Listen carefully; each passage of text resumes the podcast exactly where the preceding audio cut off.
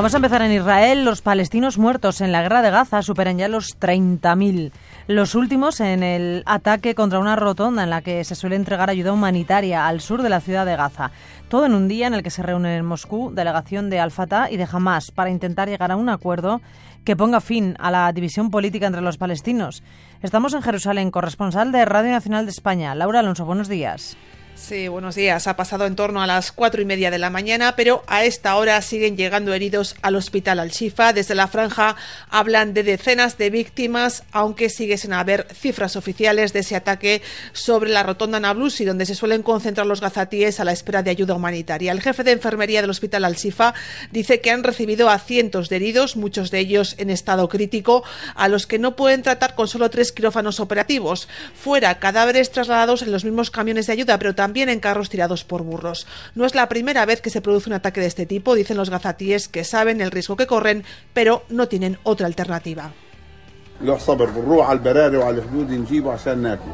porque estamos en una situación de hambruna, dice Marwan, porque lo hemos agotado todo. Esa hambruna es la que se ha cobrado la vida de al menos seis niños en el hospital Al-Shifa y el Kamal Adwan, donde hay varios más en estado crítico. Tengo bebés recién nacidos y no tengo de nada, se lamenta un Yusef que pide ayuda porque sus hijos, dice, tienen anemia y desnutrición. La prioridad, la llegada de ayuda a la franja, para eso, dice la Autoridad Nacional Palestina, jamás no puede entrar en el gobierno, así que poco se espera de esa reunión de las facciones en Moscú. Gracias, Laura. Un abrazo. Hasta luego, gracias. En Rusia, el presidente Vladimir Putin pronuncia hoy su discurso sobre el estado de la nación ante el Parlamento, una intervención a solo dos semanas de las elecciones presidenciales, días después de la muerte en una prisión en el Ártico del principal líder opositor, Alexei Navalny, y cuando la guerra en Ucrania está dejando algunos avances de las fuerzas rusas en el este y en la región meridional de Zaporilla. Mientras tanto, se abre otro foco de preocupación en la región separatista moldava de Transnistria, junto a Ucrania, donde Rusia mantiene un contingente gente militar, el Parlamento de ese enclave ha pedido ayuda a Moscú ante lo que considera un bloque económico de Moldavia. Mónica Cartes. Las autoridades regionales denuncian que el gobierno moldavo ha desatado una guerra económica en su contra, bloqueando importaciones vitales. Además, la autoproclamada república también acusa a Moldavia de entrenar a grupos de combate para lanzar un ataque en su contra. Por eso demanda protección en una resolución adoptada tras un debate sobre la posibilidad de solicitar la anexión rusa del territorio en plena invasión de Ucrania, país con el que Transnistria comparte más de 4.000 kilómetros cuadrados de frontera.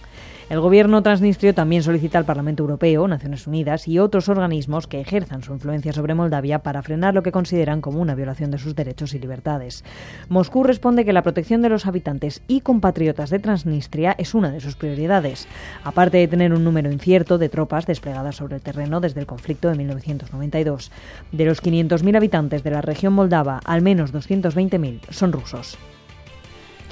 El gobierno polaco se reúne hoy con las organizaciones agrarias que vienen llevando a cabo cortes de carretera en la frontera con Ucrania para tratar de poner fin a las protestas de los agricultores que se sienten perjudicados por la entrada sin restricciones de cereal y otros productos ucranianos. Las protestas se han agravado en los últimos días y el primer ministro polaco no descarta un posible cierre temporal de la frontera.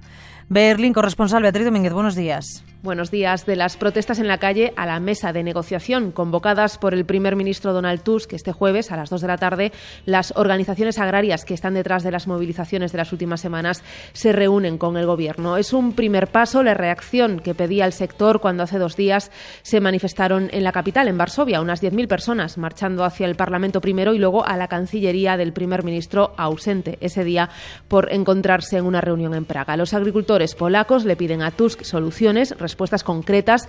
De lo contrario, han anunciado otra gran protesta en Varsovia para el próximo 6 de marzo. Están preocupados principalmente por la ventaja que dicen obtienen las importaciones ucranianas al no estar sujetas a las restricciones o normas que impone la Unión Europea a los países miembros. En ese sentido, el primer ministro polaco ha reconocido que también está en conversaciones con las autoridades ucranianas sobre un posible cierre total de las fronteras para el comercio de mercancías, una solución temporal, ha indicado Tusk, y dolorosa para ambas partes. Estados Unidos, el presidente Joe Biden y su probable rival republicano en las elecciones, Donald Trump, van a visitar hoy por separado la frontera con México, en una precampaña en la que la inmigración se ha convertido en el tema estrella. Corresponsal en Washington, María Caro.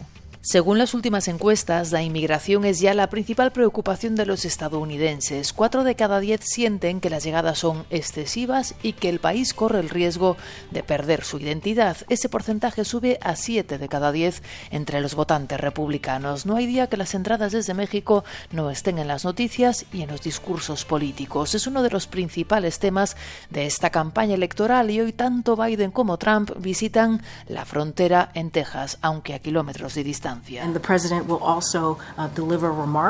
Uh, uh, el presidente insistirá en la necesidad de aprobar la ley migratoria que se negoció con los republicanos y que después rechazaron por motivos políticos. Dice la portavoz de Joe Biden, la aprobación de ese texto va vinculado al envío de más ayuda a Ucrania. Donald Trump no quiere oír hablar de un acuerdo con los demócratas porque eso le dejaría sin uno de sus principales argumentos de campaña. Están contaminando la sangre de nuestro país decía en diciembre sobre los inmigrantes en uno de sus mítines, promete que una de sus primeras medidas, si vuelve a la Casa Blanca, será una deportación masiva de migrantes. La cuestión migratoria es también una de las primeras preocupaciones en la Unión Europea. La defensora del pueblo ha pedido cambios en las normas comunitarias de búsqueda y salvamento en el mar. Bruselas, David Bidueiro, buenos días. Buenos días. Ha sido tras investigar el papel que desempeña Frontex, la agencia de la, de la Guardia de Fronteras, y las muertes de migrantes que se registran en el Mediterráneo. El hundimiento del pesquero Adrián al pasado junio frente a las costas griegas se saldó con cientos de inmigrantes ahogados. La defensora del pueblo europeo decidió entonces abrir una investigación y ha concluido que tragedias así podrían repetirse si no se cambian las normas de Frontex, la Agencia Europea de Fronteras y Costas. En su opinión, el problema está en que el marco legal impide que pueda cumplir con sus obligaciones en materia de derechos fundamentales, le impide que pueda salvar vidas en alta mar, porque su actuación depende en gran medida de los Estados miembros. Son ellos quienes están al frente de las operaciones de búsqueda y salvamento, pero Frontex tiene poco margen de maniobra si considera que las autoridades nacionales violan los derechos básicos de quienes intentan llegar. En casos así, aboga porque la agencia se retire de ese país o suspenda su colaboración. Por último, la defensora del pueblo europeo se lamenta de la falta de mecanismos para rendir cuentas ante dramas como el del barco Adriana. El último naufragio mortal de migrantes ha ocurrido en Senegal. Decenas de personas han muerto al hundirse la embarcación con la que pretendían llegar a las costas españolas. La operación de rescate sigue en marcha. Cristina Sánchez, buenos días. Buenos días. Sí, la embarcación ha naufragado en el norte de San Luis, una de las eh, ciudades de Senegal, punto de partida de los eh, cayucos con destino a Canarias en la ruta atlántica de las más mortíferas del mundo, en la que llegan a recorrer hasta 1.600 kilómetros. Una veintena de personas han podido ser rescatadas y hasta el momento se han recuperado 23 cadáveres de los cerca de 300 ocupantes que viajaban a bordo. Senegal no es solo país de tránsito de la migración africana con destino a Europa, lo es también de origen. Solo en 2023 casi 40.000 personas lograron llegar a Canarias desde ese continente, más de la mitad jóvenes senegaleses sin esperanza en el futuro, posibilidad de trabajar, sumidos en la pobreza en un país golpeado por varias crisis económica, política y social. Otros han muerto en el intento, casi mil se pudieron documentar el pasado año, de muchos más nunca se sabrá. Vamos a volver a Bruselas con David Bidueiro. Una docena de países comunitarios liderados por Alemania siguen impidiendo que salga adelante una ley que castigaría a las empresas europeas que socaven los derechos humanos y el medio ambiente. ¿Qué ha ocurrido, David? Segundo intento, segundo bloqueo. Sigue encallada a pocos metros de la meta la ley que impondría multas a las grandes empresas europeas que no velen por el respeto al medio ambiente y los derechos humanos en toda su cadena de suministro. Se trata de evitar que su actividad esté vinculada con casos de explotación laboral o infantil, deforestación o contaminación. Los gobiernos no suman una mayoría que ratifique la norma pactada previamente entre el Consejo y el Parlamento Europeo. En teoría, ya un trámite, pero los países están dando marcha atrás, alegando, entre otros motivos, los costes que la legislación impondría a las compañías europeas y la pérdida de competitividad frente a sus rivales. La presidencia belga del Consejo no tira la toalla, intentará convencer a los gobiernos reticentes y hablará con la Eurocámara. Allí la ponente de la norma, la socialdemócrata neerlandesa Lara Wolters, critica la irresponsabilidad de los estados y les pide claridad.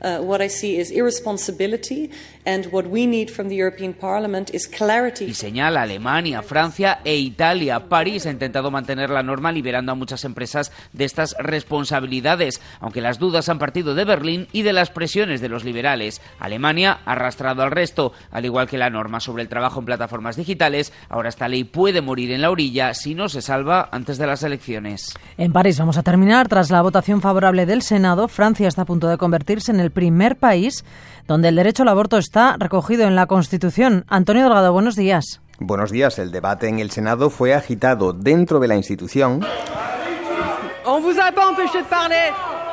Y también a las puertas, con pequeñas concentraciones a favor y en contra. Pero el voto final fue inapelable. 267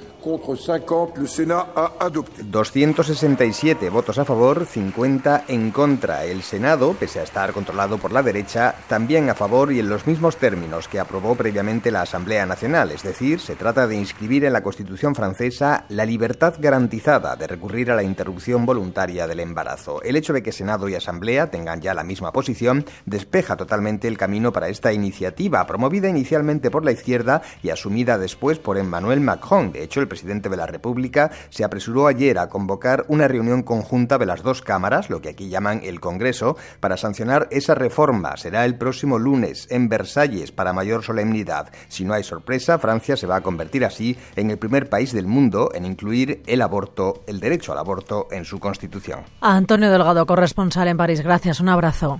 Un abrazo. Así ponemos punto final hoy a la crónica internacional de Radio 5 Todo Noticias.